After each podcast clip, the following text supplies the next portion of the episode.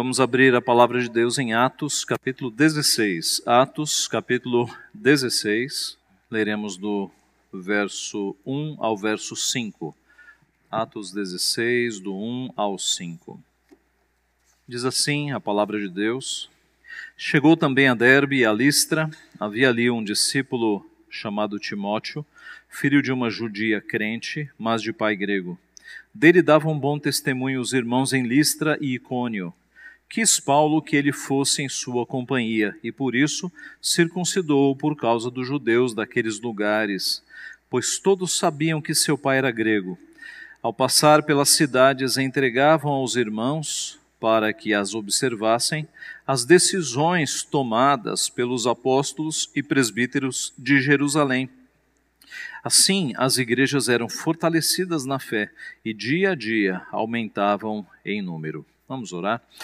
Pai Santo, nós mais uma vez estamos diante da tua santa palavra, ó Pai, que tem falado tanto ao nosso coração, tem nos confrontado, e nós pedimos que mais uma vez o Senhor fale diretamente ao nosso coração, nos confronte, nos exorte, nos mostre, ó Pai, onde nós estamos errados.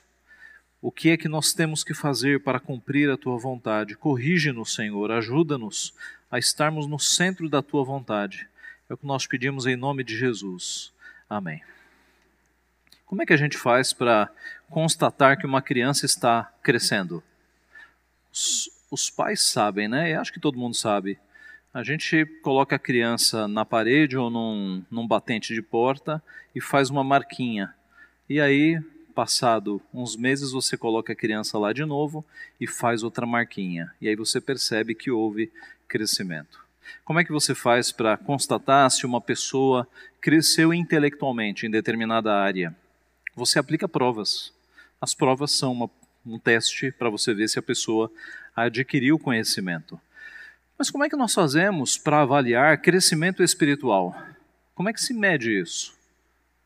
Como é que se avalia se uma pessoa está crescendo ou se cresceu espiritualmente? O texto que nós temos hoje, ele é muito interessante para responder esta pergunta. Nós vamos ver neste texto basicamente o exemplo de dois homens, de Timóteo e de Paulo.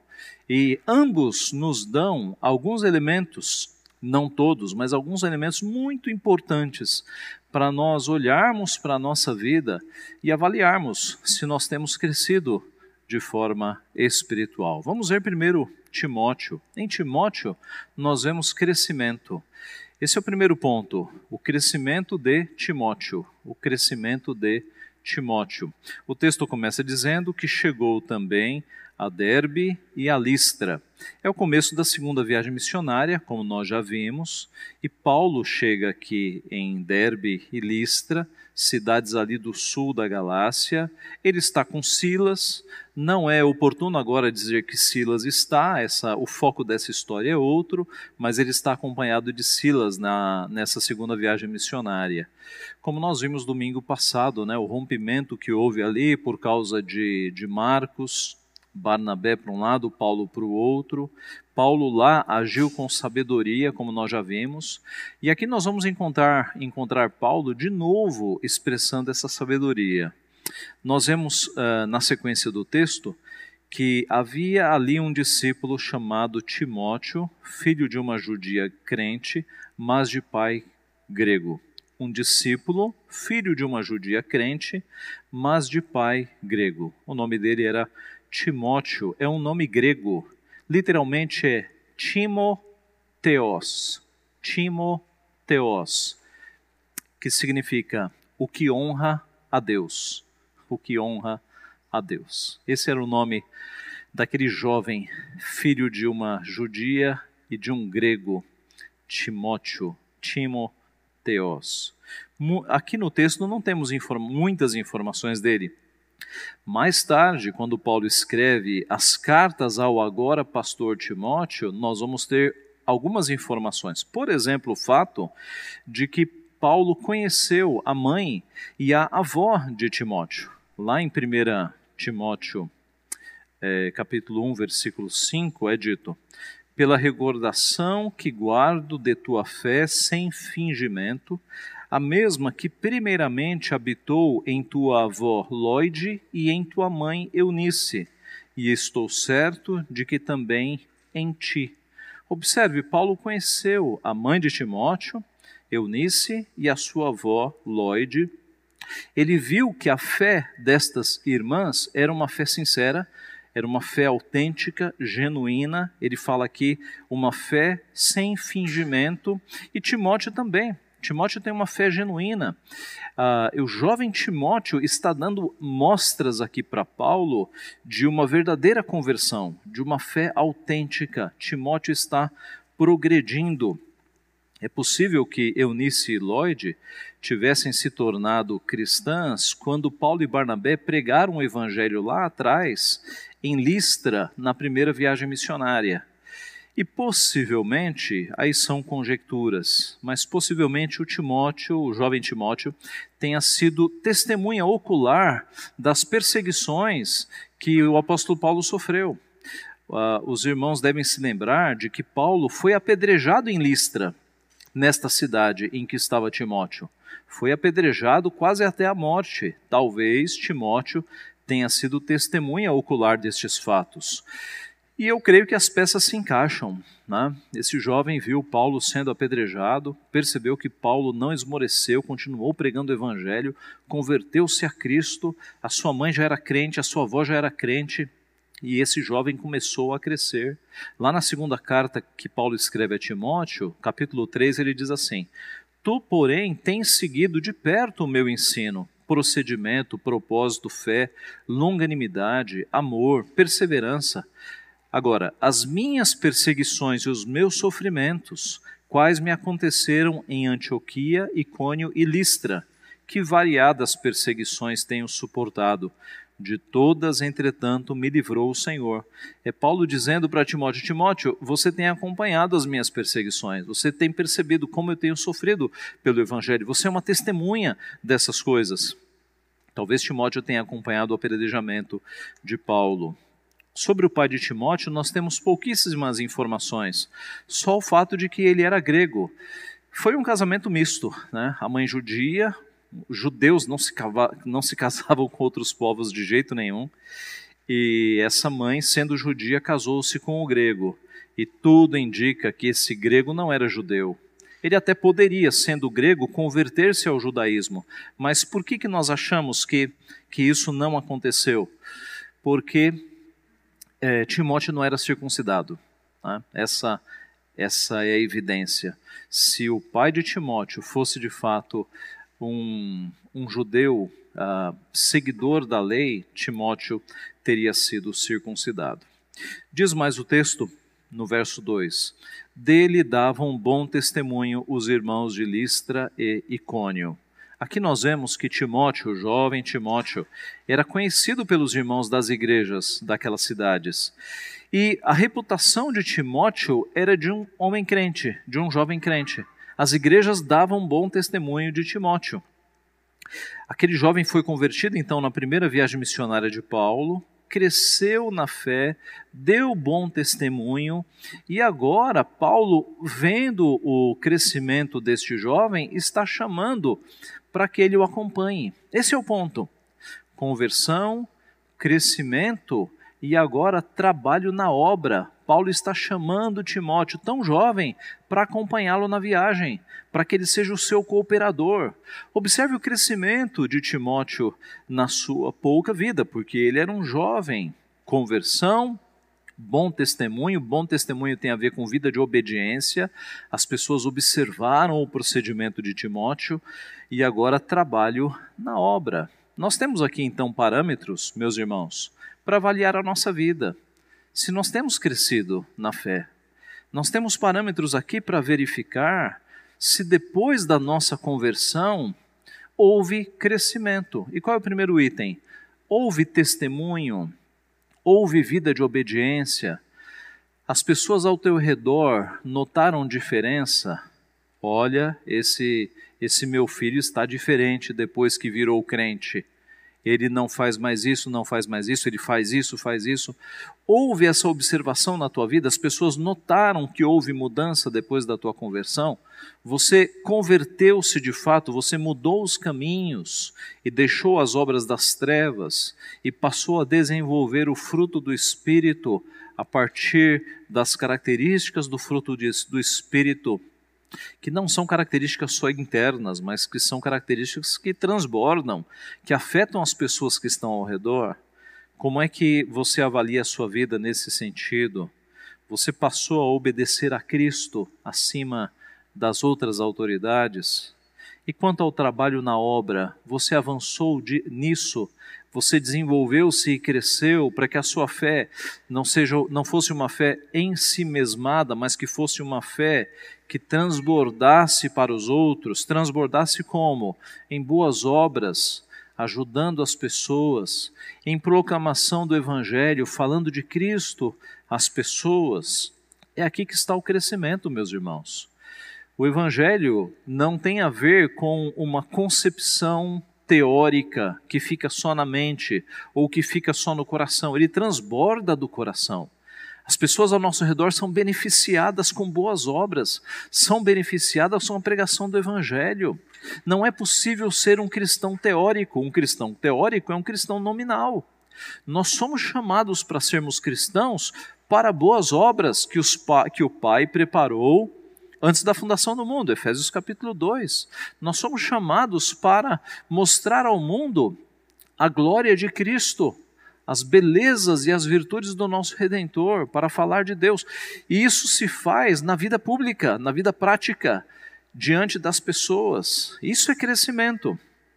Me mostre um crente que tem uma fé intelectual, e eu não vou dizer que ele é um crente crescido. Agora, me mostre um crente, um homem ou uma mulher, que durante a semana abençoa os outros, ajuda os outros, obedece a Cristo, ama a Cristo, prega o Evangelho, e eu te direi: este é de fato um crente maduro, alguém que está crescendo nos caminhos do Senhor.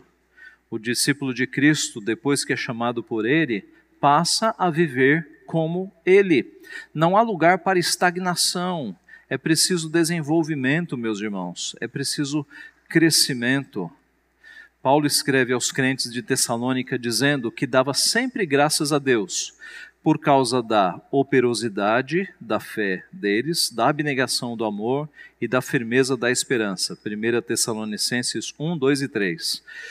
Capítulo 1, versos 2 e 3. Operosidade da fé. O que, que é isso? É uma fé que ela é operosa, que ela se verifica por atos e por ações operosa operosidade da fé. O que é uma abnegação do amor? É um amor como Cristo nos ama, como Deus nos ama. É um amor que não pensa em si próprio, mas é um amor que pensa nas pessoas. Nós temos uma descrição deste amor em 1 Coríntios capítulo 13. É? Aquelas características do amor. É um amor que abençoa as pessoas que estão ao redor e a firmeza da esperança é viver com a plena convicção de que se nós morrermos neste minuto, nós estamos com Cristo e de que Cristo voltará a bendita esperança. Então, observe: Timóteo, mesmo sendo tão jovem, demonstrou crescimento na sua fé, foi convertido pelo Senhor, cresceu, deu bom testemunho, as igrejas o conheciam, davam bom testemunho dele, e Paulo constatou isso. E quando Paulo constatou isso, ele falou: Timóteo, venha comigo, você vai ser o meu cooperador. Conversão, crescimento, trabalho na fé, trabalho no reino, nós somos chamados para isso. Mas o texto segue e nós vemos agora o exemplo de Paulo. E se em Timóteo nós vimos o crescimento, em Paulo nós vamos ver a sabedoria. É o segundo ponto. A sabedoria de Paulo. A sabedoria de Paulo. O verso 3 diz assim: Quis Paulo que ele fosse em sua companhia e por isso circuncidou por causa dos judeus daqueles lugares, pois todos sabiam que seu pai era grego. A grande pergunta deste texto é: por que Paulo submeteu Timóteo a algo que o Conselho de Jerusalém havia acabado de condenar, de falar contra. Vocês se lembram que o Conselho de Jerusalém, Atos 15, havia dito contra os judaizantes que nenhum novo convertido precisava passar pela circuncisão. Por que, que Paulo agora vai circuncidar Timóteo, meus irmãos? Ora, a, a resposta curta, e, e depois eu vou dar a resposta longa, a resposta curta é por estratégia missionária. Por estratégia missionária. Paulo ia pegar Timóteo para evangelizar, evangelizar judeus no sul da Galácia. E as pessoas conheciam, era um mundo menor do que hoje, né? As pessoas conheciam a comunidade judaica, conheciam a mãe de Timóteo e sabiam que o pai de Timóteo não era judeu e por isso Timóteo não tinha circuncisão. Então Paulo pensou estrategicamente: eu vou circuncidar Timóteo, porque aí, assim como eu, ele vai ter moral para evangelizar os judeus e mostrar aos judeus que Jesus é o Messias prometido pelos profetas, pelas Escrituras. E foi por isso. Mas qual é a resposta longa? É que, meus irmãos, Paulo estava agindo com sabedoria. E ele explica, ele detalha essa sabedoria em outra carta, 1 Coríntios 9. Ele diz lá: Porque sendo livre de todos, fiz-me escravo de todos, a fim de ganhar o maior número possível. Procedi para com judeus como judeu, a fim de ganhar os judeus. Para os que vivem sob o regime da lei, como se eu mesmo vivesse, para ganhar os que vivem debaixo da lei, embora não esteja eu debaixo da lei. Ao sem lei, como se eu mesmo fosse, não estando sem lei para com Deus, mas debaixo da lei de Cristo, para ganhar os que vivem fora do regime da lei. Fiz-me fraco para com os fracos, com o fim de ganhar os fracos. Fiz-me tudo para com todos, com o fim de, por todos os modos, salvar alguns. Tudo faço por causa do Evangelho, com o fim de me tornar cooperador com ele. Alguns, hoje radicais, chamariam Paulo de um herege. Mas observe que Paulo tem essa sabedoria de fazer-se fraco para com os fracos, com o fim de ganhar os fracos, de fazer-se judeu para com judeus, a fim de ganhar os judeus. É sabedoria, meus irmãos. Paulo não tinha a mínima convicção ou a mínima opinião de que a circuncisão salvasse. Isso estava claro na cabeça dele. Tão claro que ele pôde submeter Timóteo à circuncisão. Timóteo, isso aí não vale mais nada. Vamos fazer porque vai ser bom para a evangelização. Estão percebendo, meus irmãos? É agir com sabedoria. É observar o que é principal na fé e o que é secundário. A circuncisão deixou de ser principal, passou a ser a valer nada, porque o batismo é a forma de entrada no povo de Deus agora em Cristo, na nova aliança, é o sinal da nova aliança. A circuncisão passou. E Paulo, totalmente consciente disso, disse para Timóteo: Timóteo, vamos fazer a circuncisão. Não vale nada, mas vai ser bom para a evangelização. Paulo agia com sabedoria. Em contextos judaicos, ele se apresentava como Saulo, que era o seu nome de batismo, que era o um nome judaico.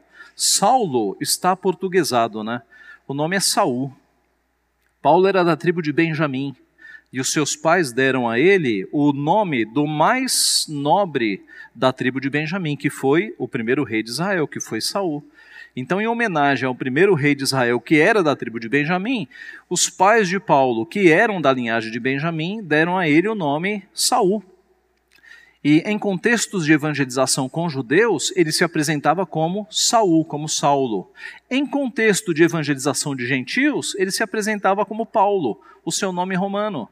Irmãos, sabedoria, estratégia missionária, fiz-me fiz de fraco para com os fracos, de judeu para ganhar os judeus, de gentil para ganhar os gentios. Para Paulo, a circuncisão não tinha mais qualquer valor, e era por isso que ele podia passar Timóteo por esse rito. Como disse Lutero, Paulo era forte na fé e manso no amor. E como escreveu John Newton, Paulo era uma vara de cana nos assuntos não essenciais. Vara de cana se dobra, se adapta é flexível e uma coluna de ferro nos assuntos essenciais. Meus irmãos, assuntos essenciais do Evangelho que envolvem salvação, nós temos que ser uma coluna de ferro mesmo. Se preciso, nós morremos, como alguns irmãos nossos do passado fizeram, afirmando a nossa fé. em assuntos secundários que não envolvem salvação, nós podemos ser flexíveis. Porque senão, você vai viver numa bolha. Você vai achar que só a tua denominação, e talvez nem a denominação, só você está salvo, se você não for flexível. Isso não é agir com sabedoria. Observe Paulo, observe Paulo, cheio do Espírito Santo. Ele tinha firmeza para morrer pelo Evangelho, como de fato morreu, decapitado. Mas ele tinha amor e flexibilidade para ganhar as pessoas e para tratar os irmãos que estavam ao seu redor. Paulo era sábio. Há muita diferença entre inteligência, conhecimento e sabedoria. Inteligência é algo de nascença. Né? Inteligência é a capacidade física que o teu cérebro tem de fazer conexões, de armazenar dados, de raciocinar.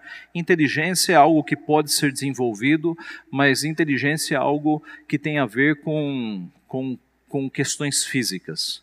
Conhecimento é acúmulo de dados que você guarda, acúmulo de informações. Agora, sabedoria, meus irmãos, é bem diferente.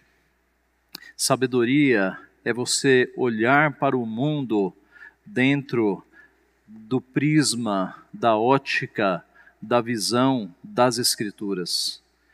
É você interpretar o mundo a partir do temor do Senhor. O temor do Senhor é o princípio da sabedoria. Sabedoria, meus irmãos, não é algo que você adquire na faculdade nem na pós-graduação e muito menos no doutorado. Sabedoria é algo que você adquire com a vida, vivendo em obediência a Deus. Quantos doutores que têm tanto conhecimento e até muita inteligência que vão para o inferno, que não têm sabedoria, que não sabem lidar com as pessoas? E quantos irmãos nossos que mal sabem assinar o nome e que são sábios? e vocês devem ter conhecido alguns, não é? Que tem pouquíssimo conhecimento, não tem tanta inteligência, mas por causa do Senhor tornaram-se sábios. Então, o caminho da sabedoria passa em nós conhecermos a Deus e em nós vivermos como Deus quer que nós vivamos. Isso é sabedoria. Paulo era sábio, Paulo obedecia à voz de Deus, meditava na palavra de Deus. Sabedoria é temor do Senhor aplicado na vida, em obediência, é discernimento espiritual, é olhar o mundo a partir da vontade de Deus. Paulo, escrevendo aos Colossenses, disse o seguinte, capítulo 1, verso 9: Por esta razão também nós, desde o dia em que o ouvimos, não cessamos de orar por vós e de pedir que transbordeis de pleno conhecimento da Sua vontade em toda sabedoria e entendimento espiritual. Assim, meus irmãos, sabedoria não tem a ver apenas com conhecimento ou com capacidade de raciocínio, mas em obedecer a Deus. Não podemos avançar sem parar em Tiago capítulo 3, rapidamente. Tiago 3, verso 13 diz assim: Quem entre vós é sábio e inteligente, mostre em mansidão de sabedoria, mediante condigno proceder às suas obras. Pelo contrário, se tendes em vós coração, no, no vosso coração inveja amargurada, sentimento faccioso, nem vos glorieis disto, nem mentais contra a verdade. Esta não é a sabedoria que desce lá do alto, antes, porém, é terrena, animal e demoníaca. Verso 17. A sabedoria, porém, lá do alto é primeiramente pura, depois pacífica, indulgente, perdoadora, tratável, plena de misericórdia e de bons frutos, imparcial, sem fingimento. Ora, é em paz que se semeia o fruto da justiça para os que promovem a paz. Olha o que é sabedoria, meus irmãos. Sabedoria está longe de ser uma coisa teórica, está longe de você ser o dono da verdade, vencendo todos os debates aí pela internet. Sabedoria a sabedoria que vem lá do alto é pura, é pacífica, é perdoadora, é tratável, é plena de misericórdia, de bons frutos, imparcial, sem fingimento. Sábio é aquele que sabe viver com as pessoas, obedecendo a Deus, falando de Deus e sendo paciente com as pessoas, cheio de misericórdia, com uma fé pura diante das pessoas. É essa sabedoria que Deus espera de nós. O texto segue e no verso 4 diz que, ao passar pelas cidades, entregaram aos irmãos para que as observassem as decisões tomadas pelos apóstolos e presbíteros de Jerusalém. Está falando do Conselho de Jerusalém. Aquelas decisões também foram entregues às igrejas do sul da Galácia. E no final, assim as igrejas eram fortalecidas na fé e dia a dia aumentavam em número. Em outras palavras, as igrejas estavam crescendo espiritualmente e, por consequência, numericamente. Deus estava alcançando os seus eleitos naquelas cidades. Eu concluo voltando à pergunta: como avaliar o crescimento espiritual de uma pessoa? Ora, nós vimos aqui, meus irmãos, bom testemunho, vida de obediência, trabalho na obra de Deus, vida com Deus, sabedoria. Observe que tudo isso é constatado não numa prova, numa prova no papel. Essas coisas todas são constatadas na tua vida, na prática. As pessoas olhando para você. Este é o ponto nós temos vivido como Cristo quer que nós vivamos, nós temos demonstrado em frutos que nós fomos alcançados pela graça de Deus. Você já reparou que quando Cristo chamou discípulos, ele não os colocou numa sala de aula, com uma lousa, com cadernos? Ele os chamou para andar com ele, para viver com ele. Deus não nos chama para uma fé teórica. Cristo não nos chama para nos colocar numa sala de aula com uma lousa, meus irmãos. Isso é aluno. Nós não somos alunos, nós somos discípulos. O discípulo é mais do que apreender o conteúdo, o discípulo é viver como o mestre viveu. Deus nos chama para a vida. O teste da sua fé, se você está crescendo espiritualmente, não está aqui nas duas horas que você passa na igreja. Está de do momento que você sai da igreja até o momento que você retorna. Está na sua vida prática, está de fato na tua vida diária. E quem disse isso, meus irmãos? Não fui eu, foi o próprio Cristo. Pelos frutos os conhecereis. Pelos frutos os conhecereis. São os frutos que você dá durante a semana de amor ao próximo, de evangelização, de amor ao Senhor, de vida com o Senhor, que mostram se você está crescendo na fé ou não. Que Deus nos abençoe, que cada um de nós faça essa avaliação. A minha fé tem sido teórica, a minha fé tem sido só na internet, ou eu tenho espalhado o amor de Cristo, o amor de Cristo às pessoas, eu tenho falado de Cristo às pessoas durante a minha vida. É na vida que se constata que os discípulos de Cristo estão atuando. Que nós sejamos estes que Deus nos abençoe. Amém.